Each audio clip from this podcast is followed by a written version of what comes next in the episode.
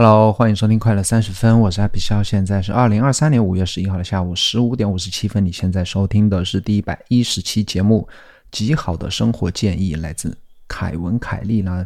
本期节目分享 Kevin Kelly 的在五月二号出版的一本书，叫做。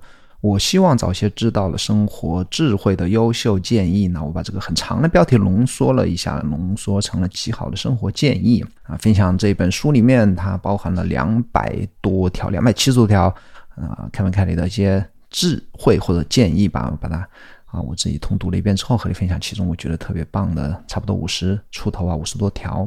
那在和你分享之前，我想聊一下为什么要在播客里讲书啊？我想，呃，如果有留意到我在小宇宙发布公告的朋友，应该看到我在五月份接下来的三期节目里还会分享两本书，以及另外一期最后一期是和书无关的，是我想分享那个 Morning Brew 的。两个 CEO 在不同播客里接受采访，我听了之后总结了一些关于 Morning Brew 这个非常棒的 newsletter 背后的一些思维方式。那除了有时候我会讲一些我自己生活上遇到事情，以及和软件啊、APP 相关的一些啊一些科技话题啦。过去一年呢，我是分享书比较多一点。那为什么要在播客里讲书聊书呢？我觉得这个。聊书对听众有益有帮助吗？我觉得听众还是有可以从那个播客里面，不管是听我讲啊，还是其他的一些播客主来分享一些书的一些观点看法啊，或者聊书啊，我觉得还是有用啊。因为啊，如果听众来不及读一某一本书的话，或者说他可以从这个播客里面听个大概啊。如果特别是那种非虚构类，它也不存在什么剧透，对不对？那如果听了他喜欢的播客主播客主持人聊某一本书的话，他觉得哎还不错，自己想来自己买来读了看的话，它是一本呃是一个非常可以节省自己时间的事情，对不对？然后他还可以更多了解呢他自己熟悉的播客主持人的一些观点和经验啊，对这一本书也是一个补充，以及啊，我觉得听播客大部分时候啊，我相信你听播客还是在通勤的时间、上下班的时间，或者做家务或者散步。跑步的时候听，对不对？也不用太在意，就说就是听播客这件事情，其实也不是那么严重。就是我不要一定和上期我在播客开头也讲的，也不一定说播客就每一分每一秒就抓住这个听众宝贵的时间，一定要给大家带来什么多么干的干货，对不对？我觉得，其实我之前有也也也看到过有人说啊，就是听播客的时候要。正襟危坐啊，要坐在电脑前，手握纸笔或者手握键盘呐，就是听到好地方就要记录下来，暂停下来记录下来，就好像听播客是一件很神圣的事情啊。但是我相信大部分人，包括一样我啊，就觉得我至少我觉得播客啊就不用太在意，因为你总有听永远听不完的好的节目啊。就算你在听的这一刻、这一当下或者每一天啊，都有无数的优秀的人接受优秀的播客的采访，以及。过去这么多年，有真的是有听不完的资料，包括你除了听播客之外，还可以看书，对不对？就是，嗯，有意义、对我们有帮助的内容是是源源不断的在推陈出新的，你根本就不用去在意有没有在一个播客里真真的要收获到什么了不起的改变人生的一个什么点子，对不对？就听播客其实也不用变得那么神圣的一件事情，所以说，我觉得我做播客也不一定是说我讲一本书就。会通过这这么短短的三十分钟就会彻底的，当然也有可能啊，也会对你产生一些帮助。OK，那之前我还是在 blog 里分享的，推荐过两个播客，那个叫做 Founders 创始人这样一个播客，最近也是特别红，应该是在全球的某一个商业类排行榜里面应该是排到前一啊、前二啊，非常了不起。它其实也就是讲书。那他方特是由于他是已经读了好几年的，说每一期博客就是讲一本人物自自传呐。那读了非常多之后呢，那大家为什么想听他讲书呢？因为他开始读了很多人的书之后，他可以融会贯通，可以把之前读过的书一些不同的很牛逼的人的点子把它串联起来啊。这个就是，专注在做读书分享书的这一件事情上的人可以带来给你带来的额外的一些。啊，增值服务吧。那我希望我自己也可以啊，通过读书啊，分享书，也可以在啊书本之外的，能够带你给你带来一些更多的啊意想不到的一些新奇的点子吧。OK，那回到这本书啊，极好的生活建议那简单的分享一下它的作者叫 Kevin Kelly，那是一九五二年生啊，和我父亲差不多大啊，常常被人称为 KK 啊，省略为 KK。他是连线杂志的第一任主编、创始人，曾担任全球评论杂志的主。编出版人，那还有很多重的身份：作家、摄影家、自然资源和保护论者，同时同时还是亚洲文化、数字文化领域的学者。所以他的涉猎非常广，他也是一个作家，写过非常多的书，包括马云也经常去推荐他说，但是他关于那些科技前沿的一些预测书是非常有影响力的。另外，他是一个喜欢在亚洲旅行的一个人，他出版过关于啊亚洲的一些摄影集啊。那他最知名的，呃，叫做一千个 True Fan，One Thousand True Fans。那这篇文章是最近几年比较火，是因为它与现在互联网上比较流行的 Content Creator 有关。就是说，你只要一个 Creator 能够有一千个粉丝忠粉丝，能够买你任何呃发布的。东西的话，或者说啊，换句话说，就是说，愿意在你身上每年花一百美金的话，你就是每年有一百 K 的这样一个美金的收入，十万美金收入是完全可以足够养活一个以创作为生的一个人的。这是一个他的一个一千个 True Fan 的一个非常棒的一个文章。然后，那他自己有没有一千个 True Fan 呢？其实他自己也也在写啊，在写书的同时啊，也在写一个叫做 Recommendo 的一个 Newsletter 有。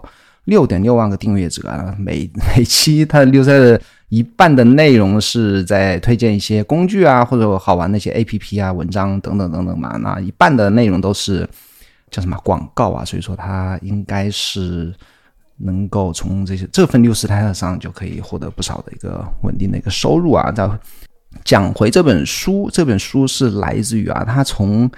啊，两二零二零年呢，在六十八岁的时候，也写过一篇非常出名的文章啊，和那个一千个出呃真粉有有呃类似地位的一篇文章，叫做《六十八条不请自来的人生建议》。那这篇文章，我想当时在国内应该也传播比较广，在国外的话，很多播客啊文呃一些纽赛的人都分享过这篇文章。所以我当初其实我在当初也就想曾经想过要来，哎。我是不是已经做过播客来讲过啊？我不记得了啊。后来呢，二一年呢又写了九十九条，二二年呢在呃七十岁的时候写了一百零三条。那后来就把这所有加起来的两百七十条，现在都全部都汇集起来放在了这一本书里啊，叫做我希望早些知道的那些生活智慧的优秀优秀建议啊。为什么写的这么客气啊？呃，其实呃，包括他之前的那个标题啊，不请自来的人生建议，其实人们是非常反感别人。蹦出来就给你来装作那个咕噜啊，或者什么叫什么啊导师的这样的一种身份的人蹦出来跟你啊给你讲人生建议啊。其实我之前在推特发一些人生建议，其实也我也是写给自己看，写给过去的自己看啊。所以他的这本书的标题也是强调了，我希望我自己早些知道的。OK，那。他在发布这本书之最近呢，上了一百多期播客。那这个是他在在最近一期的他的 newsletter 叫 recommend，我刚才讲过的 newsletter 里面提到过的啊。我听过其中一期是 Tim Ferriss 的一期，但是他说他最喜欢的一期节目叫做啊，是来自于啊 Tyler Cowen 啊，那也是一个美国著名的经济学家作家的节目啊。我把那个链接放在 show notes 里，所以说你可以想去。听听 Kevin Kelly 他自己聊这本书，或者聊他自己，你想知道更多与他有关的一些内容的话，你可以去听一下他上 Tyler Cowen 的播客节目的一期访谈吧。那我就开始分享我最喜欢的五十多条吧。OK，那有点多，我就赶紧来讲，就每一条我都会讲一下我自己的经历啊，或我自己的理解啊。我觉得这个也就是我刚才讲的啊，就是播客可以给你带来的，除了。书之外的一些增值的部分，那首先是第一条是善于倾听是一种超级能力啊，在倾听你所爱的人时，不断的问他们还有吗？直到没有了啊，所以说倾听，这我之前在绿色台也分享过倾听啊，我觉得这个方法还是很实用的，就是说你听的时候要。不断的和他们互动，互动方式就是不断的问他们还有吗？究竟是发生什么具体的事情？就不断的问，问到他们没有什么更多的可以讲啊。其实啊，我觉得我每天下班之后晚上时间就是应该在家里用这个时间用来倾听孩子和老婆啊。我觉得这个是对我来讲非常啊实用的一个建议啊。下一条是，当有人告诉你什么让他们不爽时，他们是在告诉你什么让他们不爽？什么意思呢？当他们抱怨的时候啊，任何人抱怨的时候，其实他们就暴露他们的弱点。他告诉你他对什么事情不爽，你就可以知道他们在什么事情上可以去戳动他们的神经，或者说他们对什么事情很敏感。那同样道理的话，当你抱怨任何事情的话，相当于你就暴露了你自己的弱点。我忘记是谁说过类似的话啊，但是这个意思是一样的啊。开不开你还在另外一条建议也说了类似的话，他说。了解自己的一个好方法是认真反思你在别人身上发现的一切刺激。那换句话说啊，这个英文有点拗口啊。那换句话说，了解自己的好方法就是观察自己，看什么人不爽或者看什么事情不爽，那个让你不爽的人和事情，其实就是你最在意的事情，或者说你自己的弱点啊。那下一条是痛苦是不可避免的，但是 suffer 是可以选择的，折磨是可以选择的。什么意思呢？就说每个人都会经历意想不到的来自外界的不幸啊，或者痛苦的事情，但是呢，我们是可以从当下，从这一秒钟就开始选择要不要被这些人和事情所折磨啊。这个其实是一个斯多葛派的一个比较核心的一个观点，就是我们自己是可以控制我们自己的。下一条是每当你在正确和善良之间做出选择时，就应该选择善善良，没有例外。不要把善良和软弱混淆起来。那这里我要分享一个亚马逊的创始人 Jeff Bezos 和他奶奶的故事啊。这个故事也是在互联网上网上传播比较久。我会把修那个链接放在 show notes 里。他 Jeff Bezos 他是在接受什么？哎，我忘记是哪个采访了。他说说过一个他小时候的故事啊。他说。我祖父在开车，而我的祖母坐在副驾驶的位置上。他在这些旅程中一直在吸烟，我很讨厌这种味道。在那个年龄段，我会抓住任何借口进行估算和做小小算术。我决定为我的祖母做我算术。我估算了每天的香烟数量，估算了每支香烟的吸食量等等。当我对自己得出的合理数字感到满意时，我把头探进，我把头探进了车头，拍了拍祖母的肩膀，自豪地宣布。每吸两分钟，你的生命就减少了九年。我对所发生的事情记忆犹新，但这不是我所期望的。我以我我以为我自己的聪明才智和算术技技巧会得到掌声，相反，我的祖母哭了起来。我坐在后座，不知道该怎么做。当我的祖母在坐在那里哭的时候，我的祖父一直在默默地开车，把车停在了高速公路的路肩上。他下了车，绕过来，打开了我的车门。等着我跟上去。我祖父看着我，在一阵沉默之后，他轻轻的、平静的说道：“杰夫，有一天你会明白，善良比聪明更难。” OK，那我想这个故事结尾其实就是说了啊，善良比聪明更难。我觉得善良是当有的选的时候要选择善善良，不应该选择啊，显得自己更更聪明。下一条是我们。缺乏成年仪式啊！当你的孩子在十八岁到二十一岁之间达到法定的成年年龄时，要创造一个难忘的家庭仪式。这个时刻将成为他们生命中最重要的试金石。OK，那我最近也听过很多人在一直在强调，每一个家庭要需要一些仪式啊。所谓的仪式，就是说，诶，我们固定在每个月要出去出游一次，或者说。我们在每年的几月几号，家庭要一定要出去聚餐啊，或者一定要去看一场电影啊，什么的之类的吧。这种仪式啊，这仪式好处就是让啊每个家庭成员对生活有所期待，却对这个家庭有一种更强烈的归属感。那其实看没看？你还说了另外两条和这个家庭的仪式有关的，我觉得也是对我非常有帮助啊。他说，为了建立强大的孩子，通过。确切的阐述你的家庭的与众不同之处，加强他们对家庭的归属感。他们应该能自豪地说：“我们家是做什么什么什么的。”OK，那这个是也是让你的家庭要与众不同，才能让孩子有归属感啊。就是我觉得家庭意识是一种方式。同样的，他还说过，孩子们完全接受并且渴望家庭规则。在我们家，我们有一个关于 X 的规则，是父母制定在家庭政策的唯一借口。实际上。我有一个关于 X 的规则，是你制定个人政策的唯一借口。这其实，哎，我忘记是谁说，就是说，当孩子，当你想有一个很好的方式管管理孩子的习惯的时候，你就可以说我们家的有一个什么什么样的规则啊，它只可以其实也是家庭规则的一个很好的用处。OK，下一条是，如果你是房间里最聪明的人，你就进错了房间。与比你更聪明的人交往，并向他们学习，甚至更好的是找到那些会与你意见相左的聪明人啊！这个就是我们常常会听到的，要啊什么你就是你周围五个人的什么平均水平之类类似的话吧，就是大家都在强调一定要与比自己聪明的人为伍啊相伴啊。其实我是持不同的观点的，我觉得聪明人。很有可能是那种机关算尽的人，我觉得是非常枯燥无味的啊！不能说他们不厉害，或者说跟他们在一起啊就不能更使自己变得更啊成功，更啊打引号的成功啊！其实我觉得，与其与选择与聪明人为伍啊，应该选择与有趣的人为伍，或者说有好奇心的人为伍啊，就是不可预测的人，或者说对生活有更。不一样的见解的可或者看法，或者说经呃选择的人吧。OK，下一条，这是真的。要欺骗一个诚实的人是很难的。什么意思呢？我觉得啊，就是说当你是非常诚实的人的时候，别人可能欺骗你一次啊，但是当你还是一个非常诚实、非常或者说是老实吧，那我就觉得，当别人发现你是这样的一个人的时候，多半是不会再继续来欺骗你的，或者说会有一种。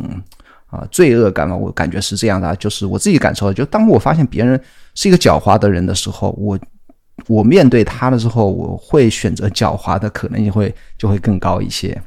OK，下一条啊，起初购买你能找到的最绝对最便宜的工具，升级你常使用的那些工具。如果你在工作中最终选择了某种工具，你就买你能够负担得起的最好的。什么意思呢？就是当你开始做。任何事情的时候啊，就买最便宜的。然后发现，当你在做这件事情里面，发现你啊哪个工具使用的频率最高的时候，再把这个工工具升级为最好的，就花最多钱。什么？呃，我自己也是啊，是消费观也是这样的，就是在你自己最常用的工具上，不管是手机啊，还是电脑屏幕啊，还是。沙发或者电视机，或者说是床、席梦思啊，都应该花最多的钱。那些相反的，一些用的最少的事情，比方说你可能一年一年才用一两次的那种西装，是不是？就我觉得就没必要，就是买最好，甚至可以去租都是有可以的啊。同样的，还有两条也是说类似的事情。他说，除了你的激情，在所有事情上都要节俭，选择几个你乐于挥霍的兴趣。事实上，要全面节俭，这样。你就可以在你的激情上大肆挥霍啊！OK，那其实这个我觉得是一个非常棒的人生建议啊。其实，呃，我经常会去看一些日本杂志啊，那些日本呃人他们喜欢，比方说保时捷的啊，你去可以看他们那个采访，采访那些保时捷的车主，他们很多当然那个二手保时捷可能没有那么贵啊，但是保时捷总归还是一个奢侈品啊。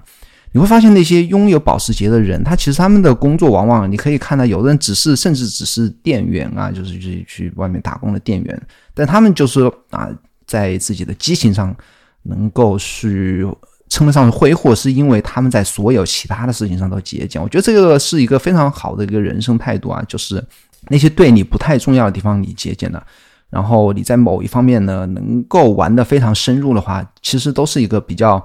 异于常人的，或者说别人百分之九十的人就体验不到的那种呃深度的经验体验啊，我觉得这个是非常棒的啊。同样的，还另外一条，他说你将在你的生活中的三分之一的时间都在床上睡觉，而几乎另外的三分之一的时间在椅子上坐着，值得投资于一张好的床和奇妙的椅子啊。这个也是我呃过去一年做的事情啊，买了一张我自己很喜欢的一个很漂亮椅子，我也忘记品牌了，H A G 吧，好像是是哪里啊？瑞典还是挪威生产的？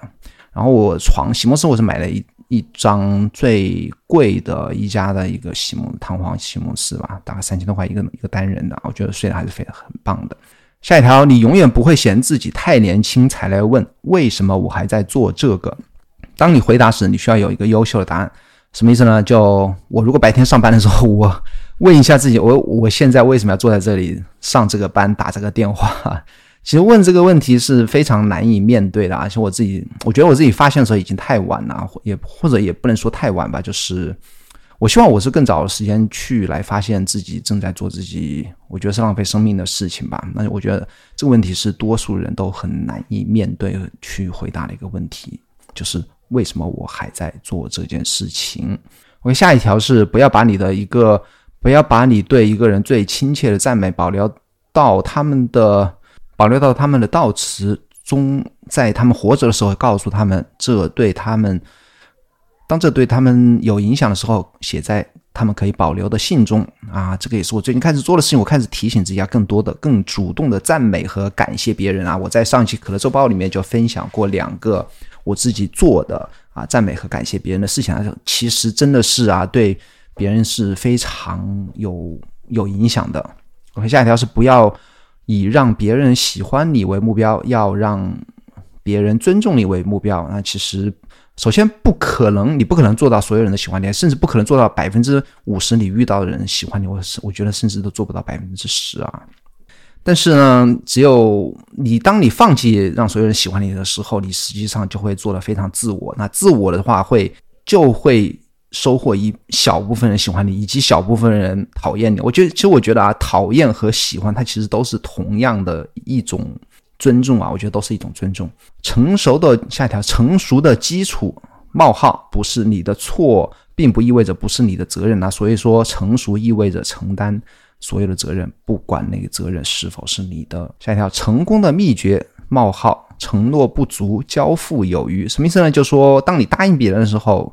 不要把话说的太满。当你交付成果的时候啊，超出别人的期望啊，那这个我觉得可至少可以用在告诉别啊，送别人礼物的时候。我觉得特别是小朋友啊，你不要告诉他你生日或者说某一个某一天这样给他一个礼物，给他一个惊喜。就我觉得不应该告诉他，应该等礼物拿到手之后，突然的告诉他。这我觉得这个是一个承诺不足，交付有余很好的一个一个例子吧。下一条，如果你说不出你迫切。啊，需要的是什么？那可能是睡眠。这个我读到这一条的时候，恰好前一恰好前一两个小时啊，我我就是晚上那个是应该是五一期间晚上晚上就很晚啊，但是我又我又我就在玩电脑啊，我我也不知道到底想看什么。后来我隔天我读到这这一条之后，我才发现，就是当你晚上真的不知道啊想干什么的时候，就是。就可能真的只是想睡觉啊！其实除了睡眠啊，当我们就是特别夫妻两个容易，我忘记谁说了，夫妻两个容易吵架的时候，或者说小朋友哭闹的时候，那他们很可能是困了，要么就是饿了。我下一条是弄清楚你一天中什么时间最富有成效，并保护这个时间段。什么意思呢？我之前也曾经说过啊，我们。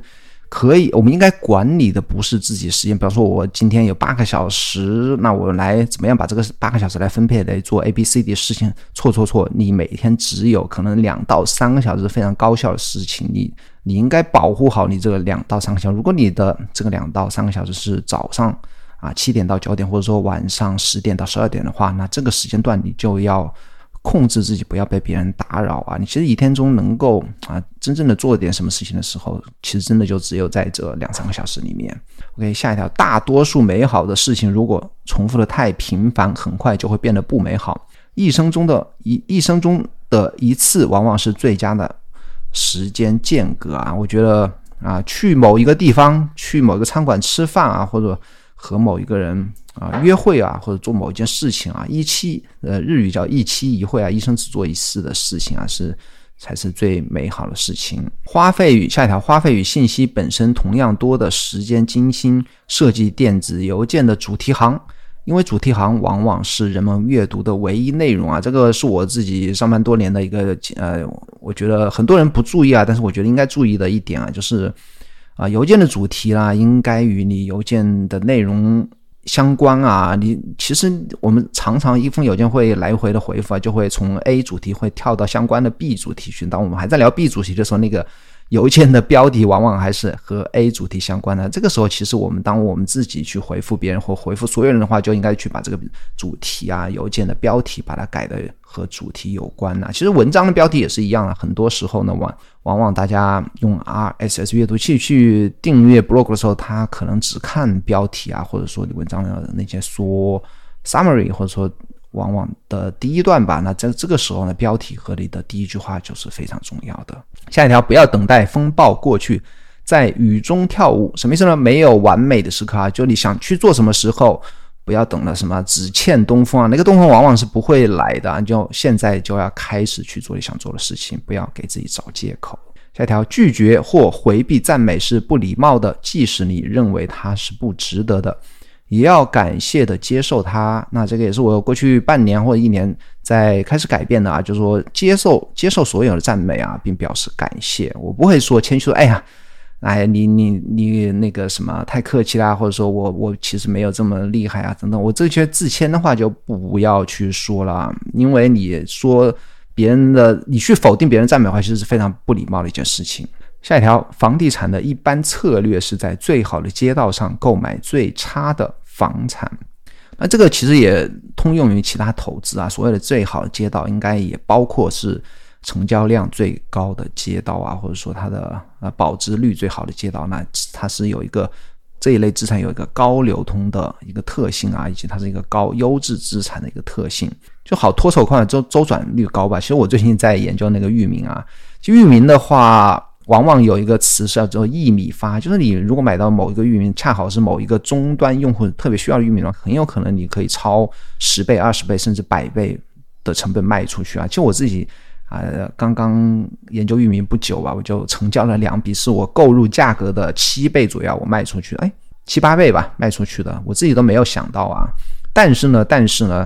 域名它是一个流通性非常低的一种投资的一个标的，那行业的平均水平就是，你如果拥有一百个域名呢，你一年可能卖出的域名的数量是多少？一百个，你你猜猜是多少？是百分之十四啊，就是可能卖出十十四个十四个月，哎，不是一年啊，就是所有的所有的啊，哎，我想想，是一年所有的吧？应该是一年吧。OK，下一条，让别人知道你记住了他们的名字，他们就永远不会忘记你的名字。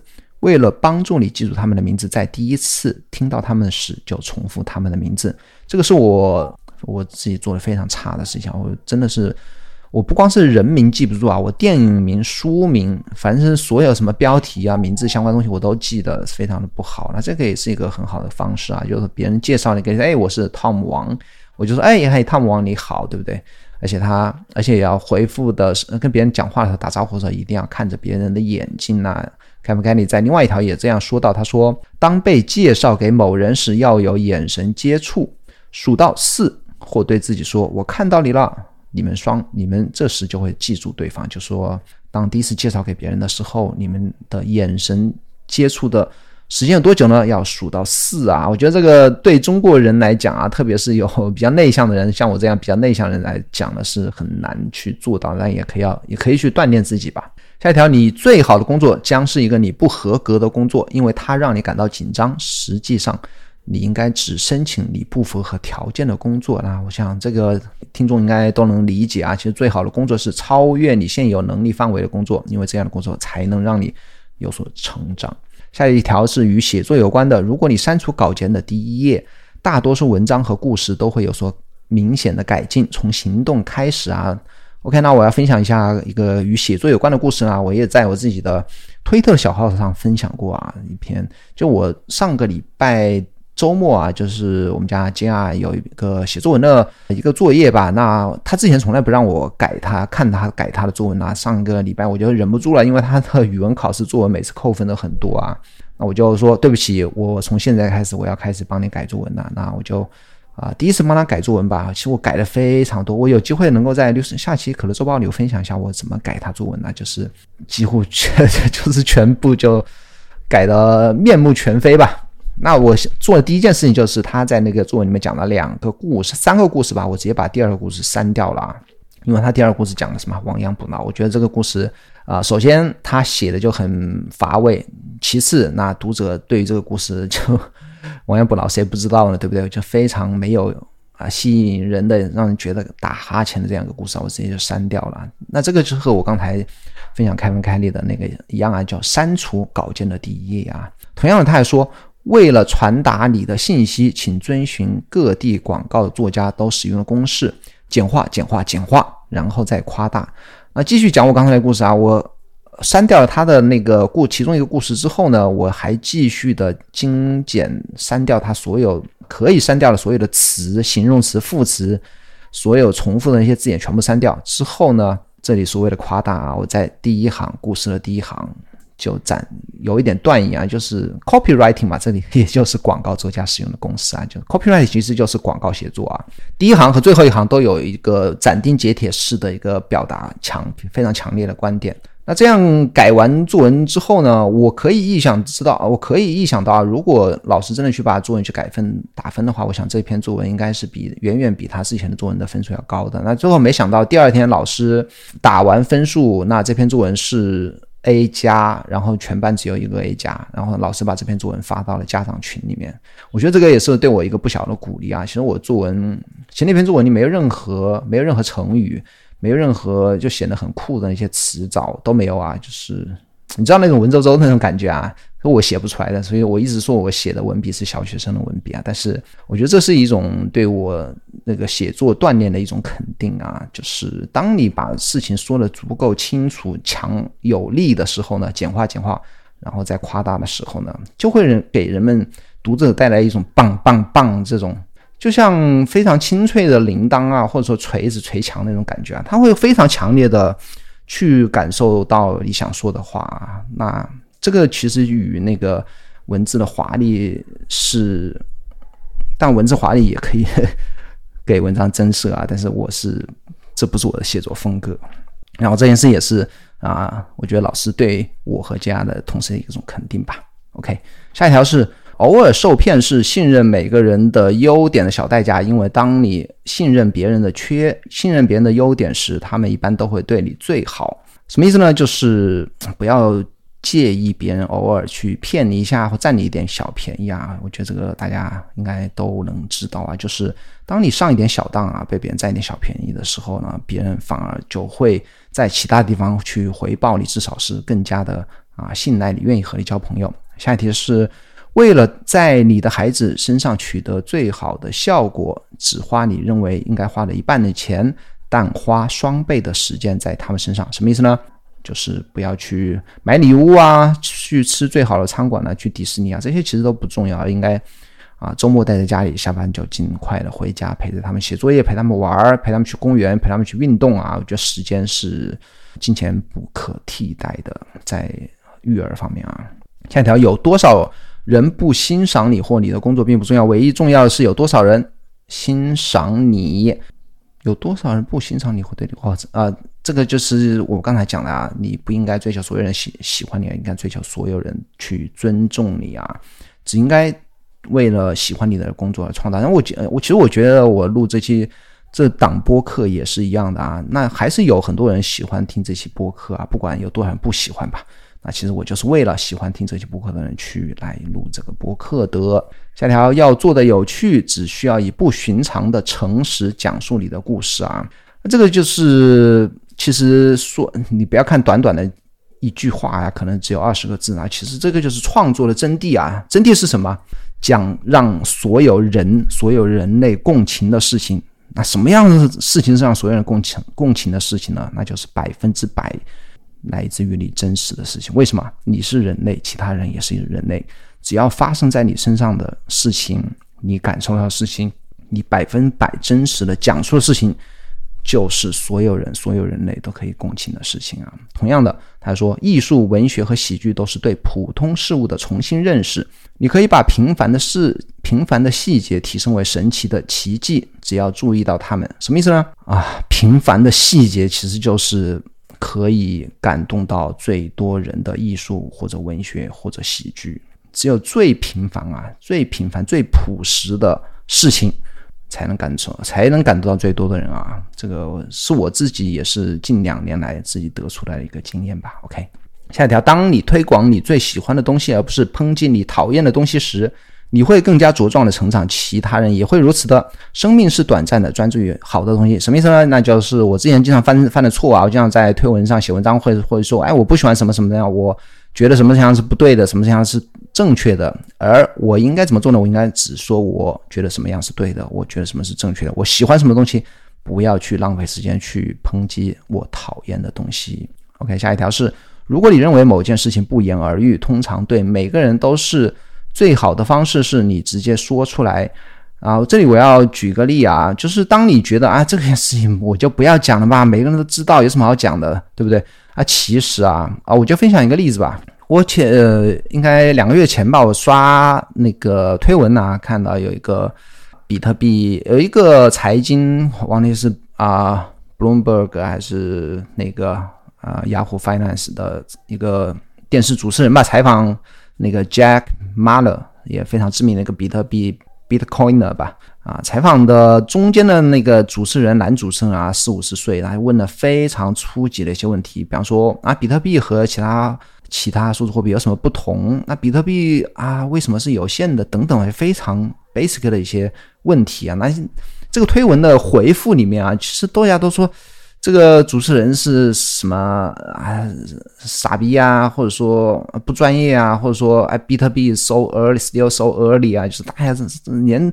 啊，财经的专业主持人都不知道这种非这种显而易见的非常三岁的小孩都知道事情，那可能比特币还是真的还非常的早。它其实不是这样子的啊，你要理解啊，就是像这种主流媒体啊，它面对的不是你这个比特币用户的非常小的圈子，它其实面对是非常多的人，是啊所有的人群吧。当然不可能只有百分之十的人会会或者百分之五的人去看到所有人，所有美国人吧。才能看到他们节目，但是这百分之五其实涵盖了所有普通人群的不同的类别啊，那是而不仅仅是你数字货币圈的人或者懂比特币的圈的人。你那我觉得这个财经做呃财经主持人他知不知道比特币的的这些特性？我觉得他是肯定知道的。他做这一行怎么会不知道呢？你你稍微读几篇相关的文章都会知道，可更何况他主持 财经啊，我觉得这个是那。这个才是不言而喻啊！就是当他问这些问题的时候，你应该知道他不是为了自己去而去问。然后，那那这个故事对我们提示是什么？就是我们讲，当我们写文章或者说写推文或者说做视频的时候，不要假设我们知道的事情别人也知道啊，就应该哪怕花很简短的时间去啊介绍一下。你认为可能别人知道，但实际上别人很可能不知道的事情。OK，那这一期节目还有，哇塞，还有三分之一的没有讲吧？那我觉得也来不及讲了，我不要超出太久了。其实后面也我觉得非常棒的，我再挑一条讲吧。跳一讲讲，OK，那我直接跳到最后三条吧，中间的来不及讲了。OK，那超级英雄和圣人从不创造艺术，只有不满不完美的生命才能创造艺术，因为艺术始于破碎的东西。什么意思呢？就是你很厉害的东西不是艺术，很完美的东西不是艺术，只有不完美的生命才能创造艺术。那这个就让我想到了一个日语的词啊，叫瓦比萨比啊，中文叫做侘寂啊，侘寂的。维基页面解释是什么呢？是一是侘寂是一种以接受短暂和不完美为核心的传统日本美学。侘寂的美有时被描述为不完美、不恒常、不完全的。侘寂的概念源于佛教的三法印，即无常、苦和空。这个我我相信不止佛教或者说日本人以为的美学才是美学，我觉得这个也是全人类的啊。包括日本 和侘寂最相关的一个一个例子啊，就是日本他们有一种花瓶卖的是非常贵的啊，什么样的花瓶呢？就是可能那个花瓶也是来自于非常棒的工匠，或者说是有一代有一定的数百年的历史感的，但是它是一个破的花瓶，破的花瓶，然后就是人们就是工匠啊会用那种金呐，就是纯金或者说呃合金吧，把它们。通过金属来把它们这个花瓶重新缝合起来，它是一个破的，然后被缝合起来的花瓶。那这样的花瓶呢，其实卖的是比一些完美的花瓶是会价钱高很多很多的啊。那这个就是我觉得有一点变态的差距啊，就是为了追求那不完美而去做不完美的东西。但是但是真的艺术啊，我觉得始于破碎的东西，这个是全人类都相通的。哦，最后两条是鱼我们人生终极的问题有关。他说。当你弄清楚你的任务是什么时，你将完成你的人生使命。什么意思呢？人生的使命就是为了搞清楚人生的使命。我们的人生的目标就是要搞清楚我们的人生目标是什么。其实我这个问题，我至少我到我现在还没想清楚。我真的不知道自己想要什么，自己或者自己啊目标是什么，这现在不是特别的清楚啊。OK 啊，最后一句话是：你的目标是在你死亡的前一天能够说，你已经完全的成为了你自己。OK，那什么是完全成为我自己呢？什么是完全我完全的自己呢？这个真的是很难搞清楚的一件事情啊！也希望啊，你能够在有时间的话思考一下，到底我啊什么样是完全的我自己啊？但我可以肯定的是，现在啊，包括我和你啊，现在不一定真的是一定不是完全的自己。